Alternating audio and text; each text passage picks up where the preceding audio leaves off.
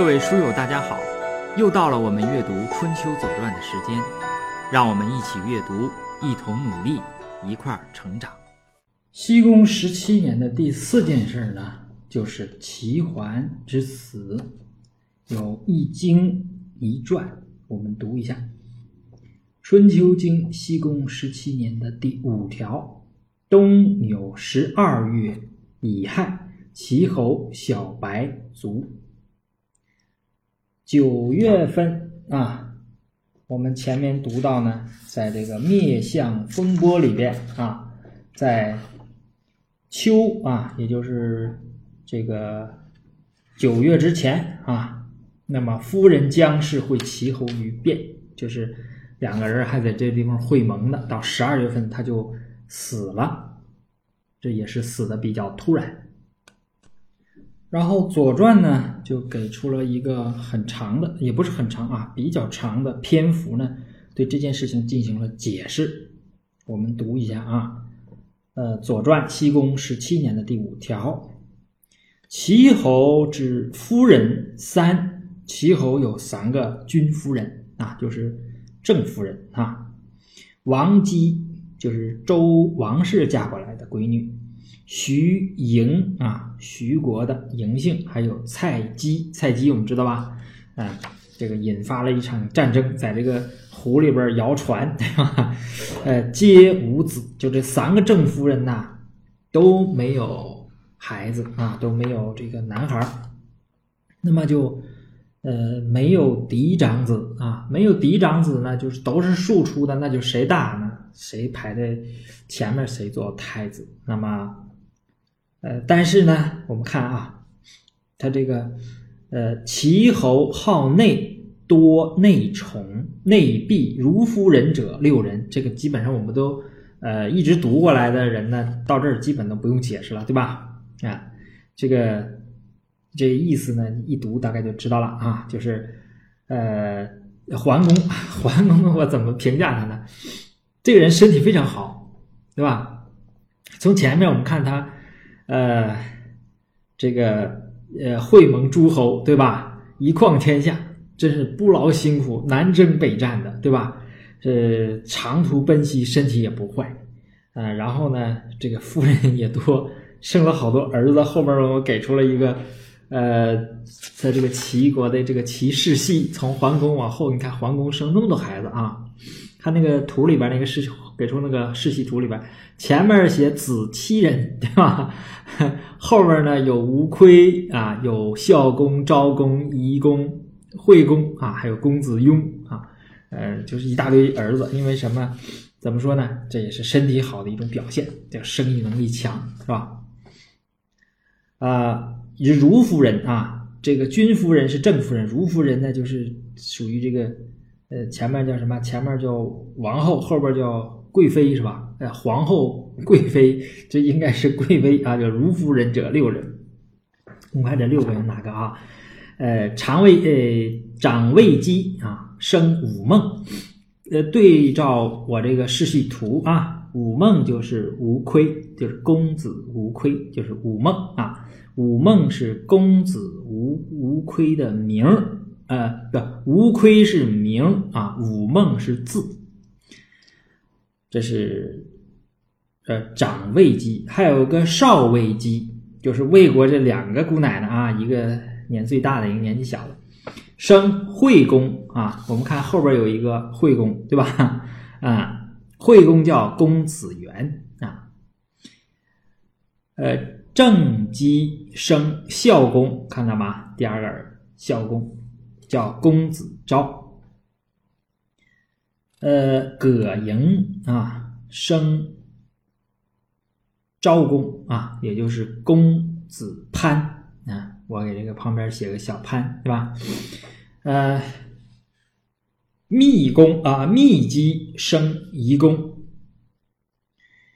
哎，你看这个，这是呃几个了哈？呃，宋华子生公子雍，最后有一个公子雍，对吧？华氏之女，子姓，所以叫宋华子啊。呃，这个公与管仲主孝公与宋襄公，以为太子。我们看这个呃排行啊，这个吴亏在前面，武孟在前面，对吧？这个呃孝公呢排第二应该是哈。那么这个这个桓公啊，就把这个谁呢？把这个把这个和管仲啊，就把孝公啊托付给谁呢？托付给宋襄公。因为当时这个襄公啊，他是比较强的，因为他在他这个子瑜吧，他的这个兄弟两个人呢，就比较和睦。我们说家和万事兴嘛，对吧？另外一个，他这个兄弟啊很有才华，就把这个国家呀治理的非常好啊。这个孝公是政绩所胜，是郑国的。呃，吴亏呢？我们说吴亏是武孟，是魏国的啊，这都得给他，大家都得，你们可以想吧，啊，为什么要挺这个郑国的，是吧？啊，为什么要呃这个不用这个魏国的？这个里边是不是有这个嫌贫爱富的这种想法啊？这可能也有哈。总而言之呢，这个就在这儿就出问题了哈。出什么问题呢？这个太子立了是孝公，那么后边就有问题了，说庸巫有宠于魏公姬，因四人雕以渐修于公，亦有宠，公许之立武孟，啊，这就出问题了。你本来你立的是孝公为太子，那么你到后来呢？因为什么呢？因为两个人有宠，那么，呃，这个桓公呢就想要把原来的孝公废掉，然后要立这个武孟。当然，他只是许给许诺给他。我们看，先说这个雍巫是谁啊？雍啊，就是雍正的这个雍啊。巫啊是名啊。这个人就是谁呢？这个人就是传说中的易牙啊。雍啊是官名，是。掌食之官，就是做饭的，也就是易牙啊，那是易牙。呃，我们说这个四人雕啊，四人雕以荐修于公。什么叫荐修？这个荐呢是推荐的荐，修呢是害羞的羞。什么叫荐修呢？这个在《周礼·天官》啊，呃，庖人里面说，以公王之善与其荐修之物啊。公王是周公王，那么这个荐修实际上就是指什么呢？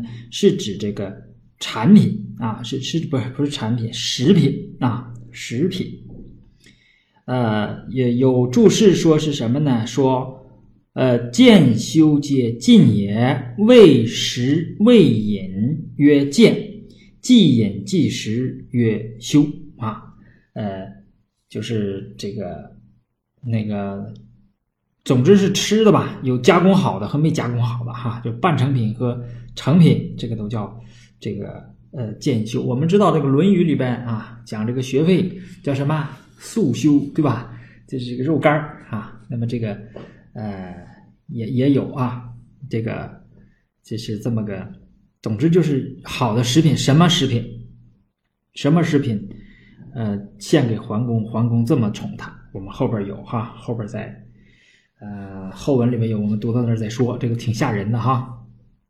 那么，一个是四人雕啊，一个是这个庸巫啊，也就是易牙啊。这个当时呢有四大奸臣，我们后边后边呢这个呃后边能够读到啊，所以这个也不要着急。总而言之呢，就是你立了一个太子，又想把这个。太子灭掉，又想扶另外一个孩子，那么这个事儿呢，就会因为每一个继承人后边呢，都是有一个党的，都有一票人在那儿呢，所以说就争斗起来了哈。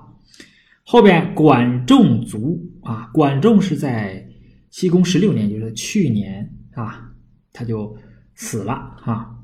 五公子皆求立，坏了，五个孩子啊，五公子。无亏孝公、昭公、仪公、惠公，都要求要接他爸的班儿。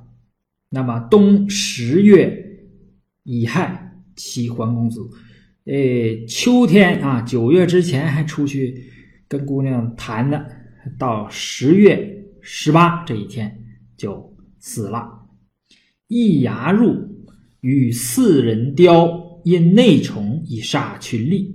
这两个内宠的官儿哈，一个易牙，一个四人雕，这两个人啊，就跑到朝堂之上啊，就杀了好多大夫啊，而立公子无亏，对吧？因为你要立公子嘛，你要密这个废掉人孝公，那当然孝公手下的那些大臣呢就反对嘛，反对怎么办？就杀。啊，就总而言之，这个整个的他的这个齐国就乱套了，对吧？前面不有预言吗？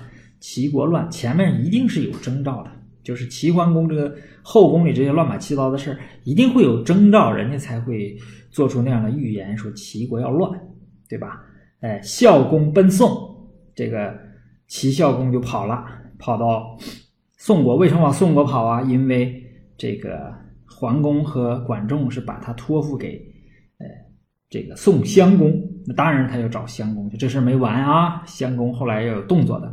十二月乙亥复，到十二月，也就是六十七日之后啊，呃，那不就是呃六十七日是才毕啊，就才把他这个啊，这个有殡有葬嘛，对吧？这个呃复就是十二月的。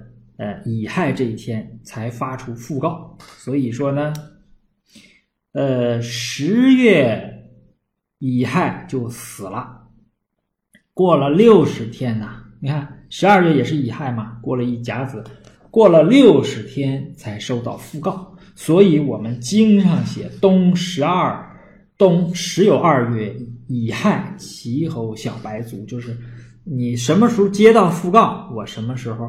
按照你的讣告啊写，他死了。那么，而且后边他说心巳叫夜病，呃，这个夜病呢，呃就不对了。正常的，呃，病呢应该是白天，那晚上你这个你肯定是有有问题啊。所以说呢，《左传》就写了一些，《左传》呢应该这个风格我写了，我说就跟纽约时代那个风格是一样的。我也不评判你，我也不有任何什么感情上的这个词，就不像我在这讲啊，讲着讲着，读着读着我就有感慨了，然 后忍不住我就发一封感慨。他不是，他就是这样，哎，就把这个事情跟你说的很好。呃，有几有几个夫人，哪个夫人生哪个孩子，然后中间有什么事儿啊？呃，嗯，没有什么演绎，把这事很平、很客观、很平静，把这事儿都说的很清楚，对吧？那么从这里面呢，我们。嗯嗯，看出什么呢？就是，呃，叫桓公不得其死，就是他死的这个怎么说不得其所呀？这死的不比较难看啊？这件事情呢，叫广传于战国，在战国时代里啊，就战国不有诸子百家吗？你像庄子的徐无鬼啊，管子的戒篇。吕氏春秋的贵公篇、知阶篇，尤其是知阶篇，我读过哈。韩非子的时过篇啊，我们后边还要读这个韩非子啊，选出一段韩非子和管子啊，来来这个看看当时这个事情是怎么传的。就在战国时候，就是广传于天下啊，战国诸子都知道这件事情，就是这个齐桓他这个死啊，死的很很凄惨啊。那么在汉代的司马迁，他这个《史记》的齐世家里边，把这些材料啊都整理出来了，大概给出了一个齐桓之死的这么整体的这个脉络。嗯，我就没给出这个齐世家，我就给出两段啊。呃，这两段呢，呃，我们读一下哈。第一段呢是韩非子的《难三》，这个“难”呐，“难”有三个音，我还特意查了。这个第一个音呢叫“难”，呃，叫“难”。它是表示什么什么事儿啊不容易，这叫难。呃，难呢是表示除了是灾祸呀，还有一个什么呢？叫辩难，就是辩论，这个也叫难啊。呃，这个那个谁，东方朔写过那个一个一个这个东西，对吧？这个变难方面的这个东西文章，呃，还有一个字念挪啊，就婀娜的那个挪啊，就是三个音，那个音好像不太常用了啊。这个难三实际上就是这个辩难，就是辩论的这个意意思啊。呃，我们读一下啊，中间呢读到哪儿呢？咱们就解释一下啊，就是呃，这个叫隐隐者三难啊，我们读一下，说人有设桓公隐者曰：一难、二难、三难，何也？啊，这个不能读难了，这个地方应该读难啊，就是呃，一难、二难、三难，何也？我们来说一下，呃，这是什么事儿哈？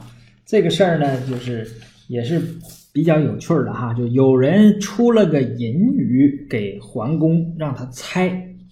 这个隐语是怎么说呢？说一难、二难、三难，何也？就是由于第一个困难是什么？第二个困难是什么？第三个困难是什么？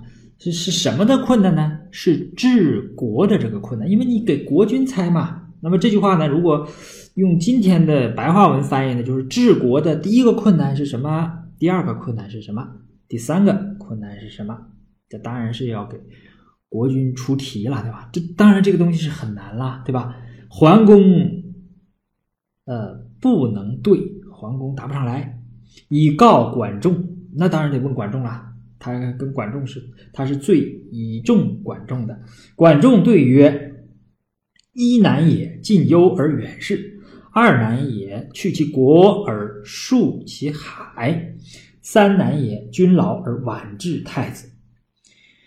呃，管仲呢，就呃，当然借这个机会要劝这个齐桓公啊，劝齐桓公。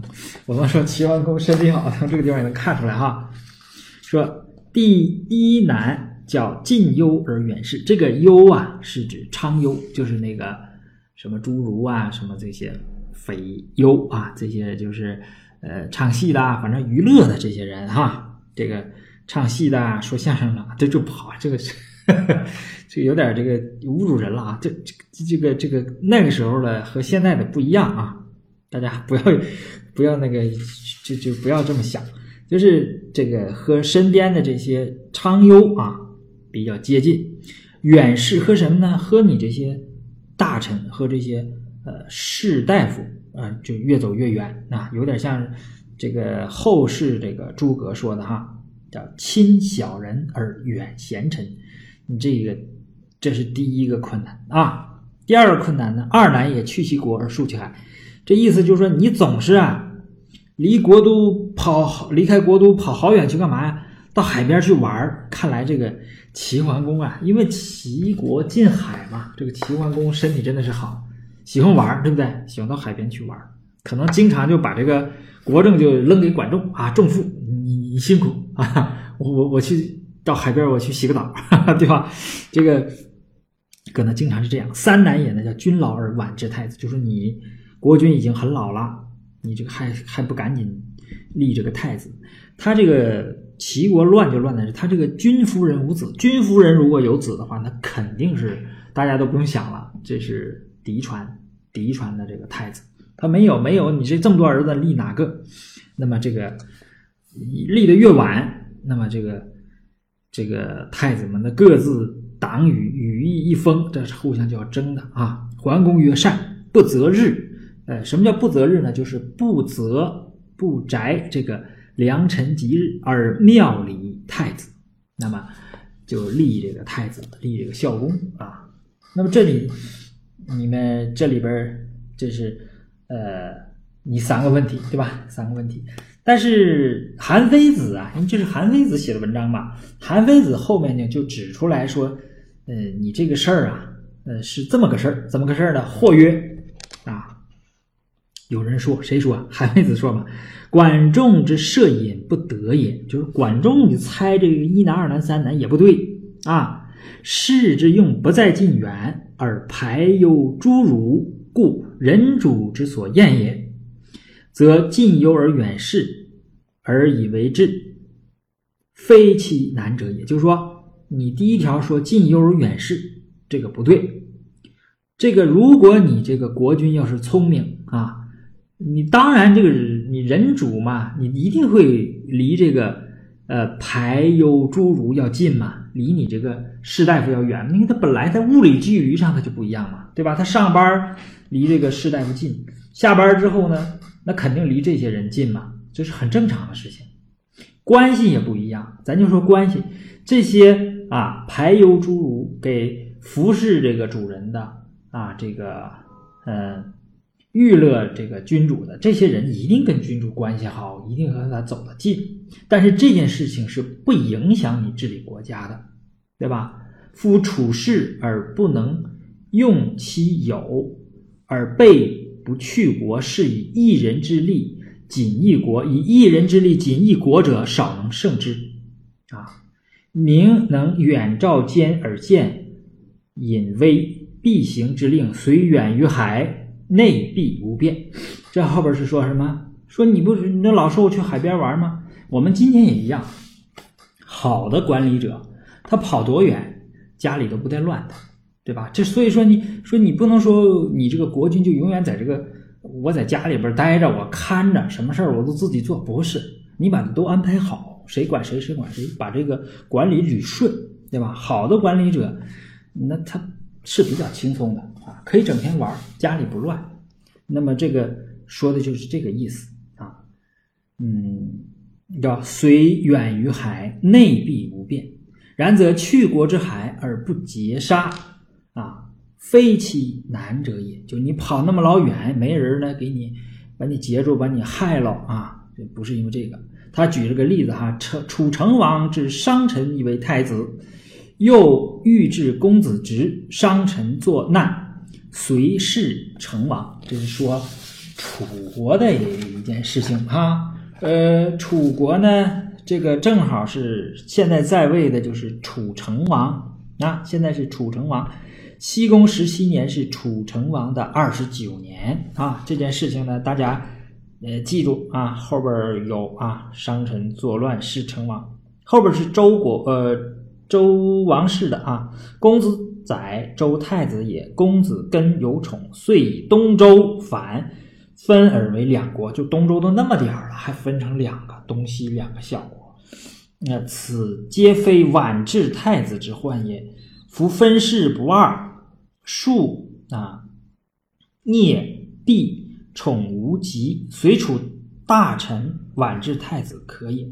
就是说，你这个晚治太子，就是到很晚了、很老了，你再设太子，他也不至于乱。为什么不至于乱呢？是你平时啊，你这个等级森严，哪个等级就做哪个等级的事儿，大家都不僭越。那么你虽然晚治太子，也不至于乱。啊，那么这个事儿呢，后边有一个总结，韩非子的后边有个总结，我把它那个在我们的文档里，我给它呃背景加个颜色了啊，就是我们可以看出来说，这三条大家要记住，这个对我们读书的人也都有用啊。你们可能有管理的吧，是吧？借人成事而勿使侵害己，可谓一难也。因为我们知道。我们有很多事情是需要借人成事的，是需要人帮助的，是需靠依靠于那些人的。但是你依靠那个人，你同时就要有一个度，勿使其侵害自己，不能我还得借用你，我还不能让你害着我，这是第一个难。你说难不难？这当然难了，对吧？你想，你要是依赖他，过分依赖的话，那他就会反过来要挟你了，对不对？哎，这件事情大家仔细想想这个辩证的关系，这可谓一难也。第二个，贵妾不使二后，二难也。这个实际上是指他这个后宫了，对吧？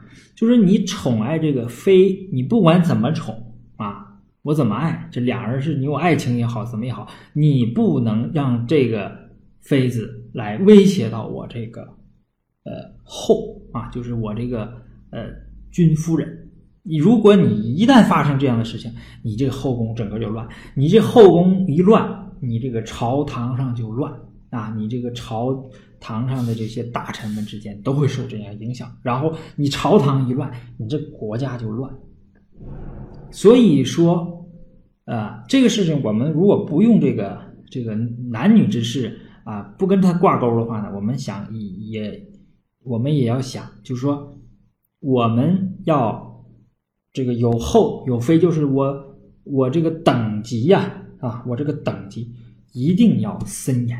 如果等级啊不严格的话，有人僭越的话，那有人这个叫君子思不出其位啊，那么总有人思出其位的话，那这就要乱。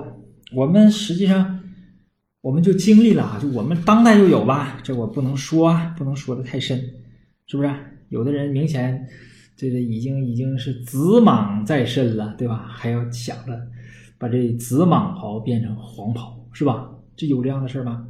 哎，这个都有的啊。那么你平时你就给他弄好啊，谁哪块就是哪块，不要乱啊，不要乱。所以说这个上面也不会乱。所以说贵妾不使二后，二难也。第三个。爱聂不使威正敌，这就是我说了啊，术和敌要分清楚。专听一臣而不敢与君，此可谓三难也。我可不可以专听一个臣呢？可以，但是要不敢与君，就是我可以器重你，我可以用你，但是呢，你不能怎么样，你不能跟我叫板。那你不能跟我匹敌，不是说叫板啊，就是叫板那个，就是你的势力和君主的势力是不可以匹敌的啊。呃，我们也可能做臣，对吧？就是不是说做做臣，做下级，我们也可能做上级。那么，无论我们做上级和做下级，我们都要注意这一点，叫专听一臣而不敢于君。这聪明人都会这样。那么，你作为一个下级。你要知道，我不能与君啊，呃，作为上级，你要知道，我虽然专听一臣，但是我不能啊，让你跟我匹敌。这个事情，呃，很难说啊，就是你还是理文言文吧，你还是理理解理解这个文言文哈。这是呃第一段哈，就是说为什么齐桓公啊会这么乱。齐国死了之后，齐国要乱啊！这是韩非子给出的三条啊：借人成事而勿使害己，贵妾不使二后，爱孽不使威正敌，专听一臣而不敢与君。啊，这三条他没有做到这三条，那么所以就出问题了，对吧？管仲是认为什么呢？管仲是说：近忧而远视，去其国而属其海，君劳而晚之太子。韩非认为他不是，啊，这我已经说清楚了。好，下面我们再读一段管子的小称啊，称啊是呃称呼的称啊，称是举的意思，举起来的举啊。小称啊就是小举其过，则当权而改之啊，这是小毛病。呃，这不是小毛病啊，我们后面读一下知道了哈。说管仲有病，桓公往问之曰：“呃，管仲生病了，这个病实际上是很重了哈。桓公就去问啊，说仲父之病，病矣。两个病，这第一个病呢是表示生病的病，第二个病是表示这个病啊很严重了，你这个病情很严重了。呃，若不可会而不起此病也，仲父亦将何以告？”寡人，就是意思说，你看，呃，我说句难听的吧，仲父这个病，你要是不好了，那你有什么遗言和重要的话要告诉我呢？对曰：微君之命，臣也，故臣且业之。虽然，君犹不能行也。这个管仲挺有意思哈，管仲就说了，管仲激激他一下，因为这个桓公啊。替人有大虑，你直接说不行，得激他。呃，说你即使不来问我，微一般都是微臣，他这怎么微君呢？这个微是啊，表示否定的啊。这个呃，这个 no 和 not 要放在这个前面，对吧？就是你不来啊，你君之微命臣也，就是你不来问我，我也得要告诉你。但是啊，你我说了，你也做不到。啊，虽然君犹不能行也。啊，后边这句话是是那什么啊？是一个这个桓公说这话呀，这话一直传到现在啊。呃，公曰：“众父命寡人东，寡人东啊；令寡人西，寡人西。你让我往东，我就往东；你让我往西，我就往西。”这话一直传到今天，对吧？就桓公这话一直传到今天。仲父之命于寡人，寡人敢不从乎？对吧？你说仲父，你说吧，这么多年，你让我往东，我就往东吧；你让我往西，我就往西，对不对？葵丘的时候，对吧？后来鲁国乱了，取鲁的时候。对吧？对，都是你说咱们不应该怎么怎么地，我就没干，对吧？啊，那么你说你现在说的话，我也一定遵照你的。管仲，管仲设衣冠而呃起对曰：管仲把管仲快死了，身体可能都已经都都站不起来了，他还是整整衣冠，把衣服穿好，帽子戴好，起来回答。啊，起来回答。臣愿君之远易牙树雕堂屋公子开放。四个人，我希望你远离这四个人啊！易牙树雕堂屋公子开放，夫啊，为什么呢？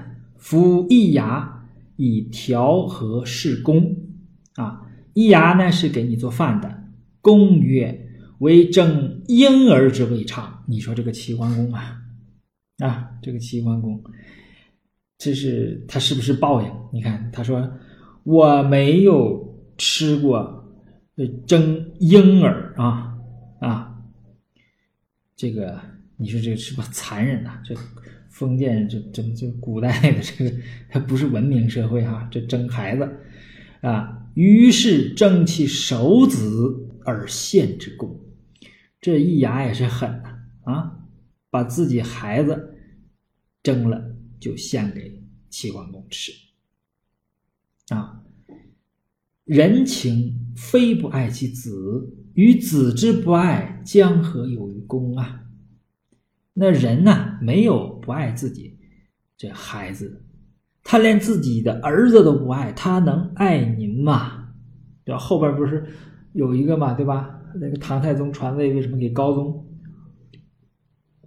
那么有一个就把自己孩子杀了嘛，说我这将来我这个位置要传给我弟弟啊，为了啊保证这件事我把自己的孩子都杀掉。你看这个人，你说为了呃什么？为了权力啊？你这还是人吗？那就不叫人了，对吧？那虎毒不食子，对不对啊？呃。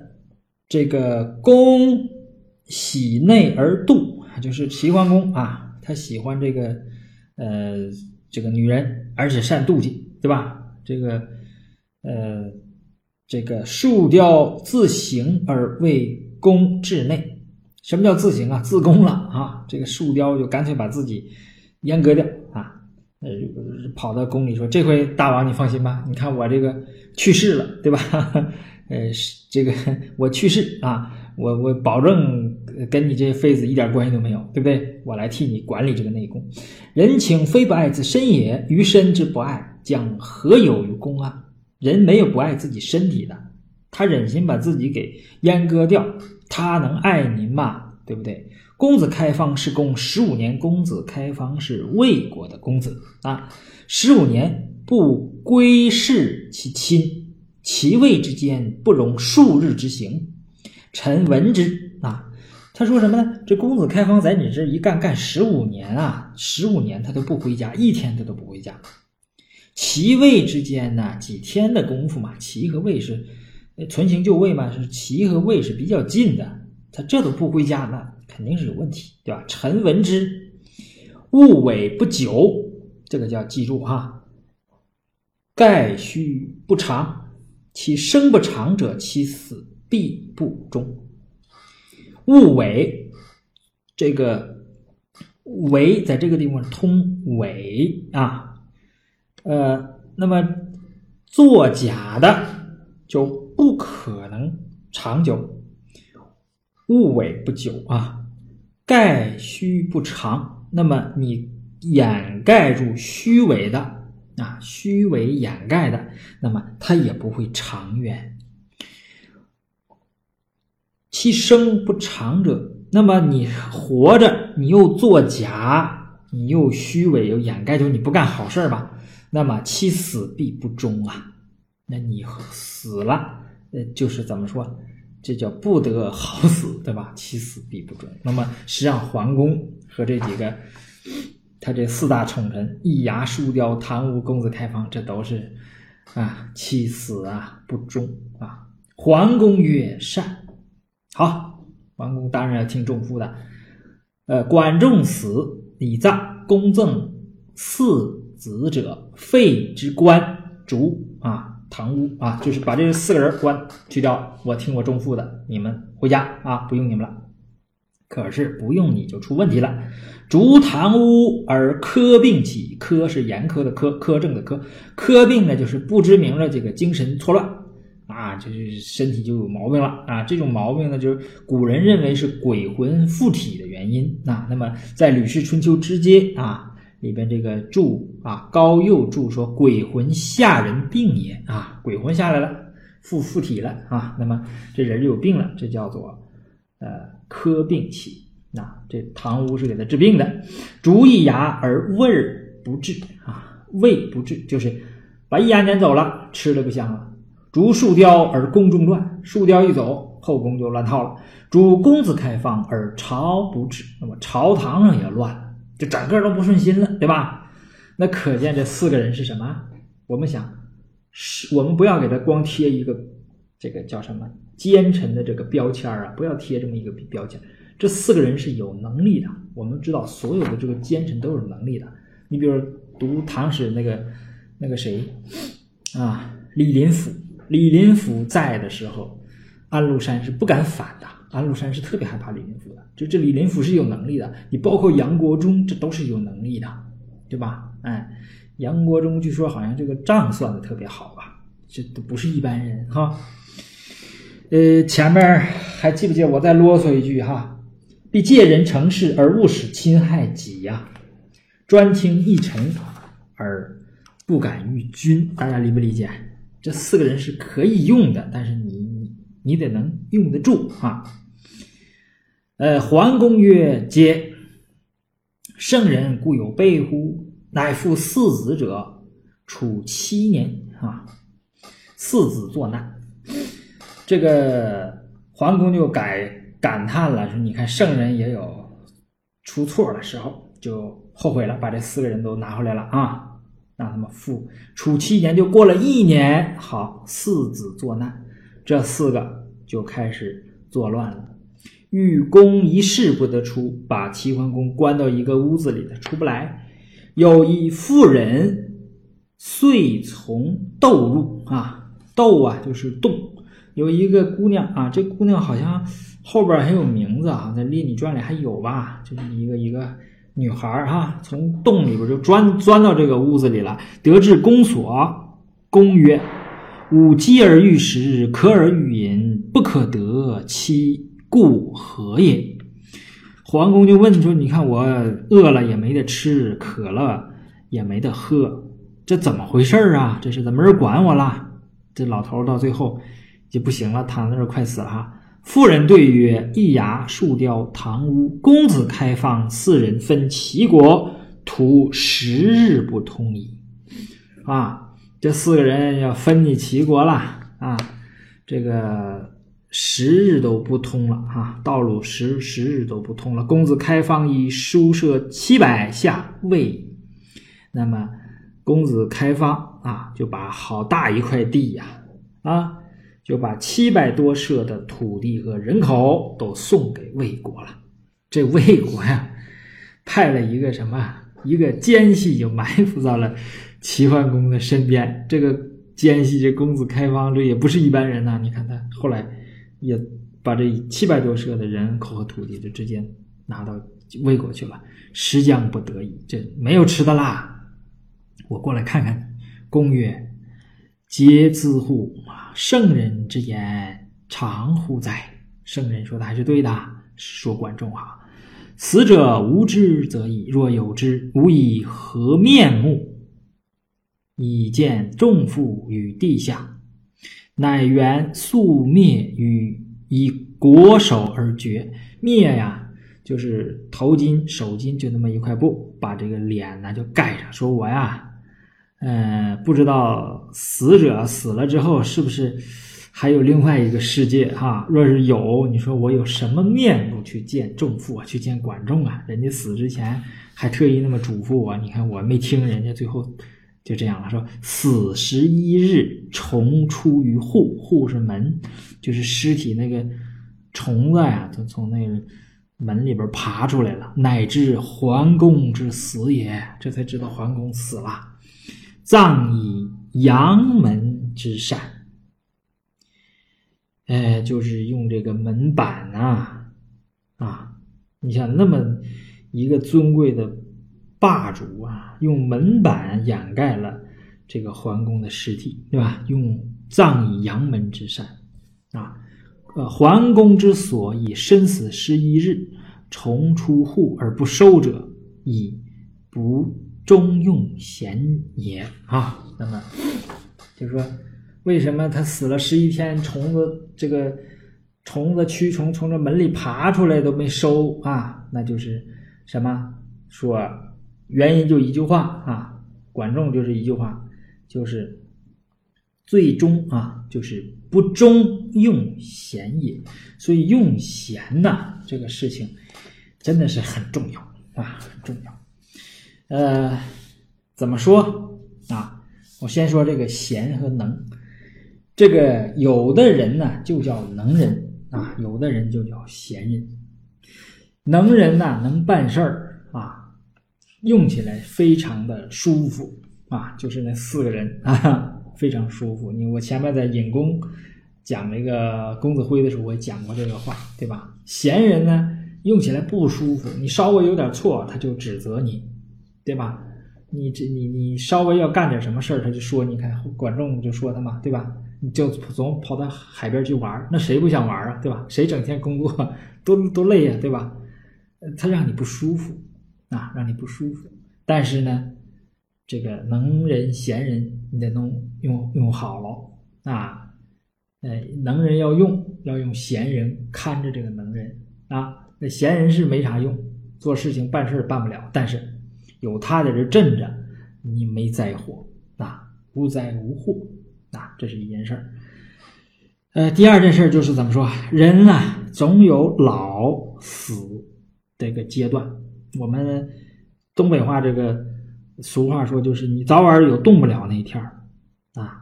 那么这些历史上的大人物，在壮年时候那叫叱咤风云，风光无限，对吧？多少人都是。可是，在生命的最后阶段，往往是十分凄惨，令人嗟叹的。你比如说斯大林，是吧？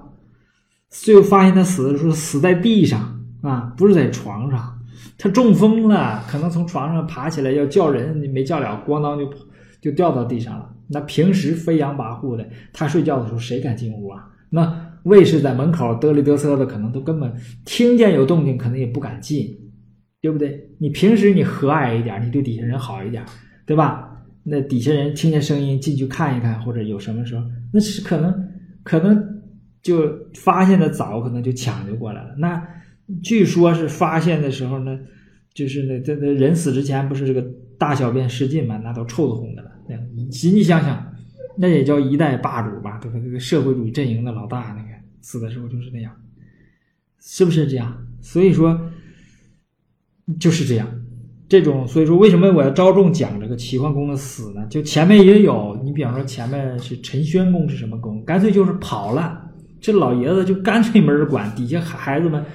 各各自为政，在这抢他抢他这个继承权，没人管这老爷子了，对吧？干脆这老爷子就自己走了。因为我说人岁数一大，可能这个他这个神志啊什么都不清楚了，或者痴呆了。等发现的时候已经死了，不知道死在一个什么地方，就非常可怜。你想他是国君呐，他不是一般这个老百姓，一般老百姓都不会这样，对吧？死的时候儿女在身边啊，都能照顾着，对吧？所以说这个登上。权力巅峰的人，或者说有一定财力啊，或者有一定力量的权力的这些人呐，就我不知道咱们读呃《左传》里，咱可能也没有这些人吧，我不太知道。反正我看咱们这个呃听众啊。呃，就是喜马拉雅里边叫粉丝，我我不愿意管大家叫粉丝，就是咱一起读书的书友吧，对吧？你注册的呢，七百多，每天都在涨。